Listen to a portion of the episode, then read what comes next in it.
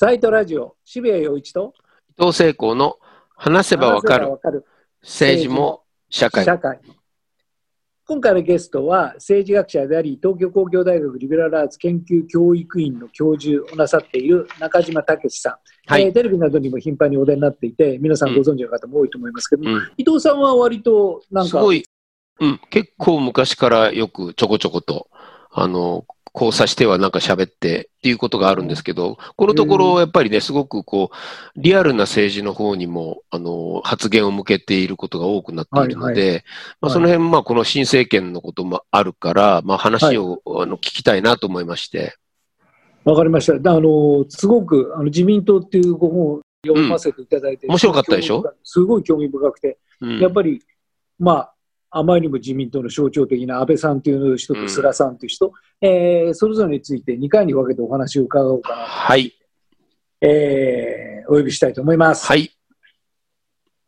えー中島さん、よろしくお願いします。でよろしくお願いしますずあのお話を伺いたいのは、まあ、今、世間はあの菅政権どうなるのかっていう話といろいろな議論で持ちきりなんですが、もともとはその安倍さんが辞めたことによって突然生まれた政権交代というか、あのね、総裁の変化だったんですけれども、安倍さん、あれだけ長期になって、ではい意外と辞めたらいきなり存在感急に薄くなっちゃって、あれっていうような感じはあるんですけども、ただ安倍一強政治と言われて、長くうん。日本の政治を支配してきた、その安倍政治って一体何だったんだろうというところからおはい。伺いしたいんですけれども、うんそうですね。この辺をちょっと、まあ、あまりにもざっくりした質問で申し訳ないんですいえいえ、ありがとうございます。あの、安倍さんのですね、一つの特徴は、うんなんでこんなにこう支持率がずっと続いたのか、しかも、うんほとんどのことは実現していないにもかかわらず続いたのかっていう問題だと思うんですね。なるほど。あの、例えばアベノミクスもですね、まあ、ほとんどこう、例えば可処分所得っていうのは全然増えていない。うん、で、しかも、ほとんどの庶民にとっては、何か自分たちがこれによって豊かになったっていう実感は全くない。うんっていう、その政策であるにもかかわらず、その層が投票したっていう問題があるんですね。そうですね、パラドックスですよね、今のそうね。なんですね。でね、これは僕は一重に実現しないがゆえに成功したっていう問題があると思うんですね。うんで、どういうパラドックスがあるのかというと、これ、あの、みんなはどう思ったかというと、アベノミクスは確かに一部ですね、株をやってる人たちとかは儲かったで、一部の大きな企業っていうのは内部留保を大きくしているっていうのは我々知ってるわけですよね。だからみんなこう思ったんですよね。もうちょっとしたら自分のとこに来るんじゃないか。なるほど。ですよね。で、だから安倍さんは常に選挙の時に何を言ったかというと政策じゃないんですよ。道半ばっていうのをずっと言ってたんですよ、ねああ言ってた、で、で、この道しかないって道半ばだって言うんですよね。そうしたらですね、これあの、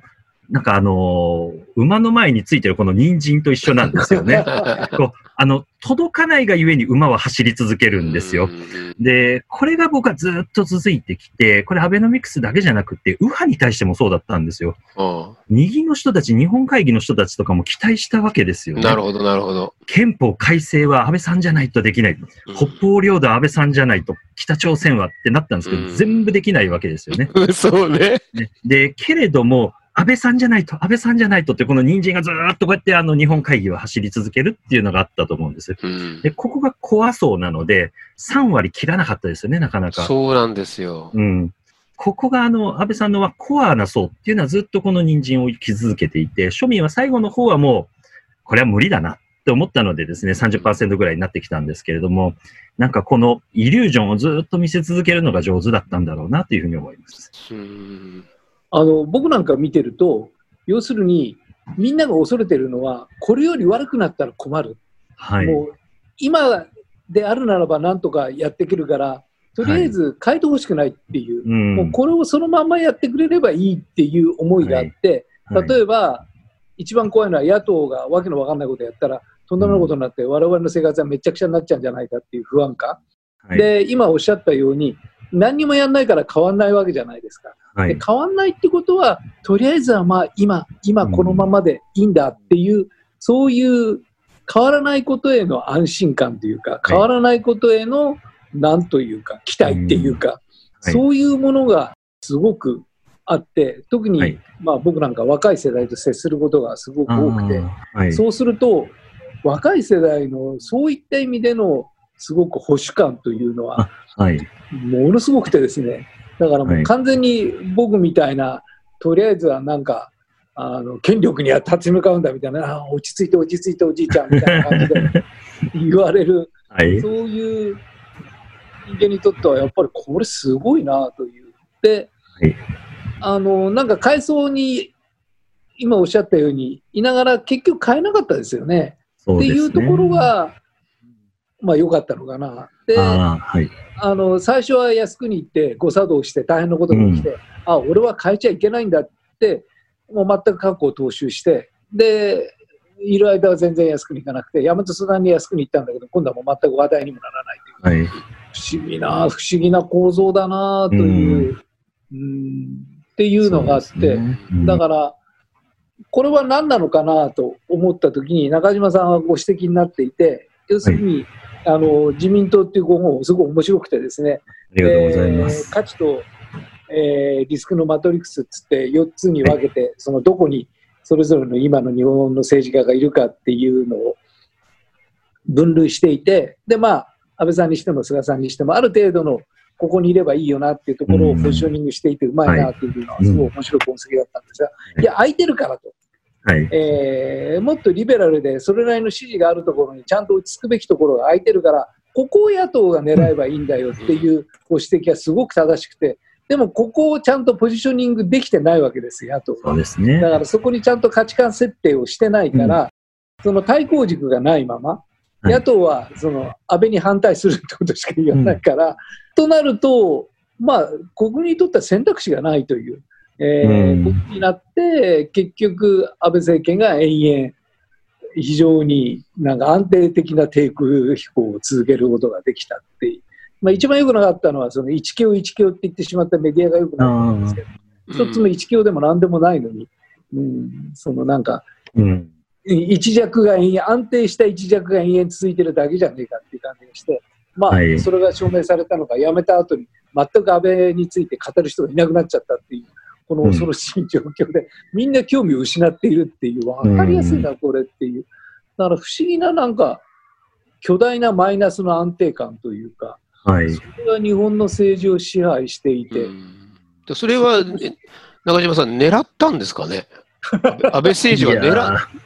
ー。うん。僕ね、なんか安倍空洞説なんですけれども、うん。あのー安倍さんっていうのは本当に空洞で、なんかこう、いろんな人の欲望が単に外から注入されているっていう感じなんですよね。うん 経団連は経団連で、この人だったら空洞だから俺たちのやりたいようにやれるぜとかですね。いろんな人のこれがこう、安倍さんは総理大臣でいたいだけなので、うんなので、あの、空洞であればあるほど長く続いちゃう。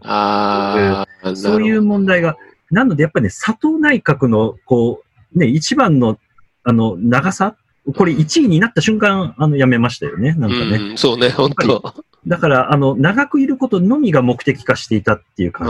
じですね。だからなんか、疑似天皇制っていうか、疑似王あ王政王政みたいな感じでしたよね。王様なんで、ねとりあえずはいみ,、みんな従えって言ってるだけで、うん特に主義が本当に、まあ、てか実務的な能力が全くない王様っていう感じが、そうですものすごね。くしてるんだけど、あの、中心が空洞っていうね、昔バルトという人がね、うん言いましたけれども、その中空っていう感じですね。そうですよね。はいそこ下手になんか、ぼんやりしてたらうまく働いちゃったっていうことなんですかね。いや、それが、まあ、大きなとこだったと思うんですよね。で、うん。かつ、あの、渋谷さんが今、とても重要なことをおっしゃってくださって、やっぱりね、もう一隻の船が出なかったんですよね。うん。あの、みんなこう、乗ってる安倍丸っていうのは、国民はもうこれ沈んでいくぞと、うまくいってないぞって分かってるんですけれども、乗り移る船が見えないもんですから、うん。ズブズブズブっとこう沈んでるその、まあ、マントとかにこうしがみついてる状態で、うん。やっぱりね、野党の方がもう一個のちゃんとした、こういうビジョンでやっていきましょうよっていうですね、もう一つの船を浮かべないといけなかったんですが、それが約、まあ、10年近く経ってもなかなかまだ見えないっていうんですかね。うん。うん、それが大きな問題だと思いますね。だからその時にそのやっぱり、えーまあ、特に、あのー労働組合、てかまあつまり連合ですね。はい。あまあ、つまり、例えばエネルギー政策ということ、まあ、つまり原発ということに関してみても、減税ということに関してみても、どうしてもそっちにいいあのポジショニングしてもらいたいのに、それをこう引っ張ってしまうようなことがあって、これが随分日本の変化の大きいところはここなんじゃないかと。なんか労働組合の、まあ中間組織、いわゆる中間組織が働いてないっていうのは、どういうことなんですかね？同時にやっぱりこう野党が、あの、やっぱり選挙とかを連合、労働組合に依存しすぎてるっていう問題でしょうね。うん。もっとあの、こう自民党であればですね、こんな、あの、労働組合だけじゃなくてですね、農協から商店街振興組合とかですね、いろんなこう、まあ、硬いところっていうのを抑えてるんですけれども、やっぱかなりこう、労働組合一本やりなんですよね。うんですから、こう、連合の意向、連合の中でも、いわゆる昔の総評系と言われる社会党を応援していた人、それから同盟系と言われるうん認証党を応援していた企業内組合ですよね。うんで、ここには電力とか自動車とか、それぞれの利益の構造があって、で、そこをこう、みんな調整しているとなかなかもう一個のビジョンが見えにくいんですよね。。だからやっぱりこう、野党は自律的に、もう少しこう、連合頼りじゃなくてですね、票を獲得できる、そういう、まあ本当にあの、地元での地道な努力なんですけれども、こういうのをあの、ちゃんと積み重ねないとダメだなと思いますね。うんだからさ、伊藤さんさ、うんあの、空洞なんだよ、うん安倍って。だから安倍政権空洞だからさ、その空洞に対抗する措置がないんだよ、空っぽだから。ここっちも空洞になるしかないですもんね。対立軸が、だから、ね。一見さ、すごく、あの、これはもう本当に中島さんがお書きになっていることなんだけども、一見右寄りなうん。イメージを持って出現したんだけども、でも実はそうでもないんだよね。うん。あの、なんか、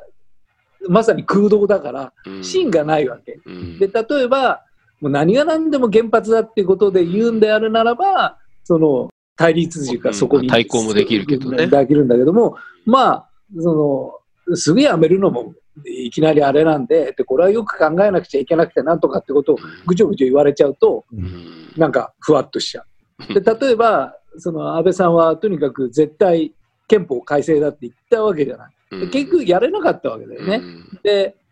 で踏み込まなかったわけだよね。うんで自民党は踏み込ませなかった感じがするんだよね。うんだから空洞である安倍っていう人を自民党もすごくうまく使ったかなとういう。ん。だから本当は安倍さん的にはもうとにかく憲法っていうのがもう何が何でも一つの一種のルサンチマンみたいになってるからやりたかったんだけどもそこに活かせなかったというかうん。活かせない装置が自民党に働いたし行くだけのもうなんていうか狂気がうん。安倍さんの中にもなかったような気がするんでね。そうすると空洞が生まれてしまって、うん。で空洞に対抗するものをやっぱり野党は本当は作んなくちゃいけないんだけども、そうね。なんかに対抗するっていう軸しか野党の発想にはないんで、うん。いやいや、向こうが空洞ならば、俺たちは何か建てましょうと、別の、うん。まあ、エコならエコでも何でもいいし、何でもいいから、こういう、そういう建物を建てて、でもう安倍さんの建物とは違う建物にここにあるから、皆さんここに住みませんかっていううん。ことができずに、とにかく安倍のやり方はダメだ、安倍のやり方はダメだ、安倍のやり方はダメだって言うんだけども、いや、その安倍のやり方って、それ、なんか、とりあえず何もないじゃないですかって、うん。憲法一つも改正しないし、なんとかもしないしっていう、まあ、そんな感じで、だから空洞に対して空洞を対立させるしか脳がなかったために、すごく空洞対空洞の空洞の何年間が延 々続いていたっていう。うんだからそれ、うん、それって、逆に言えば、んそれでも持っちゃった日本っていうのがすごいなっていそう、まあね。だから、っていうか、過去あったんですかね、中島さん。こういう、こういう、こういうかん、うん、まあ、てその、さっき言った天皇の問題ではあったかもしれないけど、文化的な構造としては。はい。しかし、政治って結構もっとバトルの世界なんだけど、うんちょっと得意な気もするんだけど、どうなん、どうなのかな？そうですね。日ここまで、うん、そうなんですよね。何をやりたいのかがよくわかんなくなってくる内閣。ただ、ただ、にもかかわらず長期政権っていうのは珍しいんですよ。よ。そこなんですうよ。んで、あの、やっぱり野党もね、やりにくい部分はあったと思うんですよ。あの、ようんく選挙の前になると、自分たちの政策が真似されるってよく言ってたんですよね。うん例えば幼稚園とか保育園の無償化っていうのがなりましたけども、うん。こういうのもどんどんどんどん抱きついてこられるわけですよ。あで向こう空っぽなので、ああの、選挙に勝つためには、野党が目玉政策にしてくるやつを潰すために抱きついてくるわけですよ。そうすると、野党は野党でしっかりとした建物が建ってなくて、うん。断片的なものをやっているので、うん。一個だけ疲れたら、うん、どうしようとかになっちゃう。まあ、それがずっと続いてきたんだと思います、ね。あーまあ、確かに TTP ぶれないとかね、うん自民党の公約としてあったけど、はい。すぐ TTP の方に行っちゃったりなんかして、そうなんですよ。ででもそれでもその責任が問われないっていうのが、うんまあ一つその責任を問い得ない、まあ、問い得ないような社会になっちゃったっていうことなんですかね。よそうそうそうくマスコミの悪くだ悪口はまあそこで生まれるわけだけど。だから問題設定をすごくしにくくしてるよね、日本の社会がね。でそれで確かにね、その問題設定がすごくしにくいっていうのは、安倍さんの喋り方っていうか、答弁の仕方がすべてそうじゃないですか。うんすごく、もう、ただのらりくらりと、よくは、最終的にもうわけのわからないことを言ってるっていう、んんでも成立しちゃうって、つまり言語のない社会っていうね、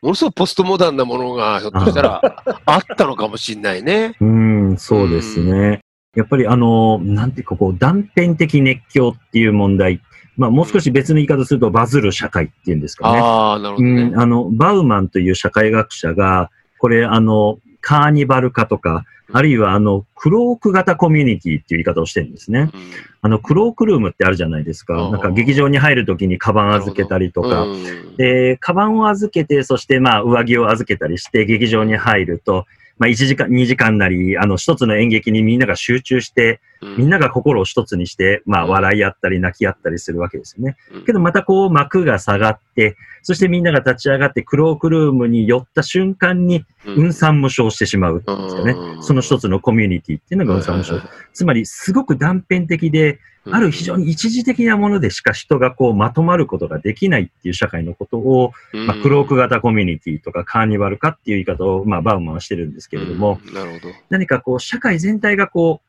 一瞬にして沸騰して、昔祭り,、ね祭りって言ってたように、こう、バズる社会ですよね。うんで、あっという間に忘れる。これと安倍内閣は見事な不調がこう、うまくいったんだと思うんですね。すぐ忘れてくれるんですかね。はい。だからあの、オバマの時にさ、チェンジっていうのがもうとにかく最大のキャッチコピーになって、うん。とにかくチェンジっていう言葉を人心がその反応したわけだけども、うん。今日本人が一番嫌いなチェンジだと思うんだよね。だからうんチェンジとか言われると、いやいや、やめてくんないみたいな。うん。何変えようとするわけ？変えないでいいからさ、うん。っていう、そういう空気感が全体を覆っていて、うん。とりあえず今、安倍ならまあで、とにかく安倍はチェンジしないから、ずっと同じだから、もうこれでいいじゃんっていう不思議な、だから本当はチェンジしなくちゃいけないんだけども、チェンジしなくちゃいけないっていうところになかなかいかない、だんだんだんだんよくね、ゆでガエルの例を取るけれども、うん。だんだんだんだんお湯の温度が上がっていっても、結局死ぬまでカエルはそこから出ないっていう、うん。そういう、まあまあ、ポストモダンって面白いなと思ったんだけども、うん。はい。あのそういう摩訶不思議なその社会の温度感がすごくあるんだけども、そうねいつまでこれ続くのかちょっとわかんないけどね。うんまあまあ一つにはだからやっぱり不況ってこういうもんなんだっていう実感はありますよね。そうですね。動けなくなっちゃうっていう人が。うん。もう一つね、面白いのは、今の問題はすごく重要だと思うんですけれども、あの、これもね、あの、僕が言ってるんではなくて、いくつ、何人かの社会学者が言ってるんですけども、あの、ずっとこう、幸福度調査っていうのを昔から日本、あの、NHK だと思うんですけども、うん調べているんですね。うん。で、あらゆる世代にあなたは今幸福ですかっていうふうに聞くと、うん。昔はどういうグラフになったかというと、うん。年齢が若ければ若いほどですね、いや、自分は幸福じゃないって言ってたんですね。うん。うん。で、年を取れば取るほどですね、いや、自分は今幸福だっていう、こう、年齢と幸福度っていうのが相関関係、右肩上がりの図っていうのができるんですけれども、今どうなるかっていうと、若者は幸福だって言うんですよ。うん、で、今幸福ですか？幸福じゃないですか？って幸福だって言うんですね。で、中年にね、あの、30代後半ぐらいからちょっと落ちるんですけれども、またあの、年齢が上がるとこうずっと上がっていくんですね。なんかあの、ナイキみたいになるんですよ。ナイキみたいに。なるほど、ああいう感じ。で、ああいう感じになるんですよ。うん、で、これ一体何が変わったのかなんですけれども、うんそれそれ、うんこれね、幸福だっていう人は本当に幸福なのかって考えないといけないんですよね。うんでね、多分なんですけれども、今自分は幸福だって言っている人は、何が失われてるかというと未来なんですよ。うん。つまり未来がもっと良くなるっていうふうに思ってれば今まだまだだって言うんですよね。なるほど、なるほど。けども、もうこれ以上良くなることってねえよなって思ってるとうん今幸福だって言うんですよね。うん。だから昔から年配の人は幸福だって言うんですよ。らそれ、は、あの、そんなにもう未来がないからないですよね。からだ。うん、で、それと同じ現象が若者に見られるっていうことなんですよね。もうこれ以上良くならない。だったら今スマホいじってゲームやれてるしう、んこれが安定してほしいっていう。うん、で、ね、昔の世代から見ると、なんでお前たちもうそんなことでいいのかって思うんですけども、いやいや、いいっすみたいになっちゃうね。そうそう、確かに、うん地元でまったりっていう言葉がね、一番みみんな、そそれ以上どっかに行って何か一旗あげるとか、そんなバカじゃないですかってって、地元でまったりが最高でしょっていうのは、うんそれ以上悪くしないようにどうにか今綱渡りしてんだからほっといてくれっていう感覚なんですかねまあ、。そうでしょうね。うんですから、まあ、もちろん、こう、地元まったり僕もいいことだと思ってるんですけれども、けども、その背景にある失われた未来っていうんですかね。えそこにもやっぱり僕たち目を向けないと、この若者の一見した保守化って言われる問題ですよね。うんこれは保守っていう問題とほとんど関係なくてですね、未来が失われてるだけだと思うんですよね。ああ、なるほど、なるほど、なるほど。確かに、確かに。そうか。だから変化を恐れるんですよ。だから本当に、その、なんか、現状より悪くなることを恐れるってういう、ん、だからね。変化ってイコール悪化ってことだからっていう風な思いで、変化は良い方に変わるっていう、そういう発想にやっぱりなれないってういう、ん。うん。そうですその、その社会。だから、本当ならばこれだけ格差が広がって、で、給与も一つも上がってないわけで、うん生活はそんなにいいわけはないのに、で、も、それに対するなんか不安感や危機感を持てない。この摩訶不思議な状況というのが、まあ俺みたいなじいさんになってくるとよくわかんないっていう実感として、事実としてあるんだけれども、実感として、なんかそれをどう顕在化させていったらいいのかがよくわからないってう。んいう。そうそう。そう。うん。あの、打つ手がね、な割と思いつかないんですよ、うん。この状況。本当そうですね。中島さんどう考えてます？打つって、その若者に対して、まあ、未来があるって言っちゃっても、確かに僕らも不確もう完全に不確かだ。うんこの気気候変動だってなんだって見ている限りは、そう思えるわけだけど、でも、もし未来がないような社会であるなら、未来があるように変えようじゃないかって言わなきゃいけないんだけど、その何かこう自信も社会が失ってる。この場合何をし、何を打て、手を打てばいいんですかね？そうですね。僕、なので、ここでもう一層の船がいると思うんですよね。うん多分、昔、これまでの近代っていうのは、未来っていうのは、やっぱり、あの、資本主義的な拡大だったんだと思うんですね。うんどんどんどんどんと、多分、あの、会社をやってる人は、今ある店舗が2店舗が4店舗になることっていうのが未来だったと思うんですけれども、多分そういうのはもう世界がこう飽和状態になった以上、資本主義は拡大しないわけですよね。うんで、そうするとやっぱりこう、長く続けていくこととかですね、えっ、と、ダウンサイズしてもですね、こう、ある店を潰さないこととかですね、うん。まあそういうようなもっとこう違う価値観へとシフトせざるを得ないですよね。で、それを何かこう輝ける未来として設定し直さないと、うん僕たちはこう、なんていうんですかね、ずっとこの空虚な空回りを続けていく。で、どんどんどんどん悪くしていくっていうのが続くんじゃないかなと思いますね。なるほど。うん。僕は確かに考えてるのは、より小さな単位で、あの、変化を作る。はいどうしてもやっぱり、例えば憲法改正とか、北朝鮮拉致問題とか、もう空洞が生じざるを得ないぐらい大きいものをとにかく言って、で、内実はすごく何かなんだかよくわからないってことが世の中すごく多くなっちゃってると思うんですね。気候変動ももちろんそうです。うん。でその時に、じゃあ、隣の人と何をしますか？ぐらいのサイズでものを変えていく。じゃあ、こういう生活にしましょう。いや、ここの資本主義に乗っていくの、じゃあ、この部分だけやめましょうよって言える二人か三人がいるとか、村自体が変わるとか、うんそれ以上にあまり広げないっていうことが、うん。実はこれ重要なんじゃないかと思って、急にこの頃、そういう村づくりがいいかもしれないなと思うようになってるんだけど、本当そう。思うよ。だから、そこのリアルがないんだって。そのね。対抗軸として。だから、すぐ、すぐそのなんか、正義を語り始めちゃうわけよ。そのうん。野党勢力というか、左翼勢力というか、また始まっちゃったよ、うん。正義が、みたいな。そういうんじゃないんだけどなっていうふうにアレルギーを起こされちゃって、うん。それをまさに伊藤さんが言うように、いやそうじゃなくて、この日々のなんか生きていく上で、これが変わると、なんか俺たちのなんていうか、そのうん。充実度変わんないみたいな、うん。そういうような具体的な提案をやっていくっていうのが、あのまあこれを、ね。まあ、うん。100万回ぐらい同じことを言っているんで、、はい。ろんな人に馬鹿にされるんだけども、要するにポップミュージックをやってると思うんですよ。だから、うん。その、ポップミュージックが変わるっていうのは、だってもうこんなロック古いじゃんとか、うん。こんな、こんななんかポップミュージック古いじゃんとか言ったって絶対変わらないんです。よ。いつまでこれ聴いてるんだって絶対変わらないです。これ良くない？このヒップホップって言うんだけど、あかっこいいねってなった時に初めて変わるわけです。うん。だから、次の新しいその価値観というのを提示しない限り、何にも変わらないんです。だから、ね。古いものはうん。つまらないって100万回言ったって絶対変わらない。だから、はい。その伊藤さんが言うように、違う価値観、それはまあ中島さんが言うように対抗軸というのの、そのなんか大冗談ではないリアルな対抗軸っていうのを作れるか作れないかっていうのは、まあ、一番重要なんだそうですろうな。ね。うん僕もうん大賛成で、うんあの、やっぱコロナの問題って伊藤さん先ほどから気候変動のお話してくださってますけど、これ明らかに環境問題だと思うんですよね。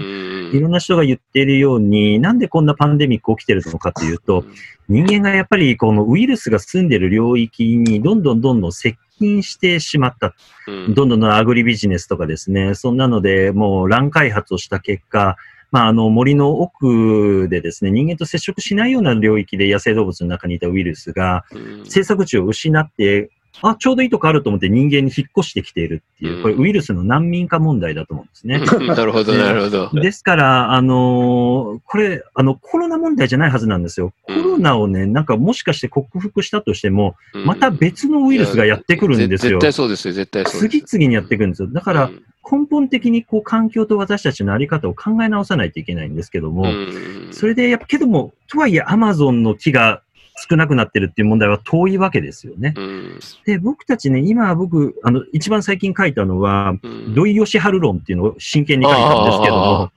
あの、僕ね、ステイホームでみんな何と向き合ったかというと、うん家飯っていう問題だと思うんですよね。そうね。で家で料理してご飯を食べるっていうのをずっとやらざるを得ないと。うんで、僕、これだと思ったんですよねうん。これが最も近い、こう、まな板の上で環境と触れ合ってるじゃないかと。なるほど。で、これをどっからどのものを食べるのかっていうものを、そしてどう料理するのかっていう問題を考えたときに、僕土井善晴さんが言っていることっていうのがすごい響いたんですよね。土井さんは、あの、一汁一菜って言って、あの、西洋の料理っていうのは、まあ、どやっていうんですかね、どんどんどんどん足し算でいろんな調味料とか、うんあるいはかき混ぜたりする料理なんだけれども、なんかこう、自然の素材の味噌に任せちゃう料理みたいなのが日本の家庭料理だと。うんで、そういうもの、だから、あの、フライパンの中でもこう、い、い、いなんか、あの、いじらんでよろしいとかって言うんですよね。うんで、ムラがあったりしていいと。それが美味しさっていうのにつながっている。けど、なんかそういう領域からこう、自然との回路っていうのを見直すっていうんですかね。そこからこう、哲学とかいろんなものをこう、叩き上げないと、無理だなと。そうですね。うん。そう、ねわかりましたはいうんあの、すごく面白いお話で、えー実は中島さん、続編を、はいこの後ははい。安倍政権に続いて菅政権になったんで、そこなんだよ。そこなんだよ。というお話をちょっと、はいえー次回やっていただきたいと思いますので、次回もよろしくお願いいたします。よろしくお願いいたします。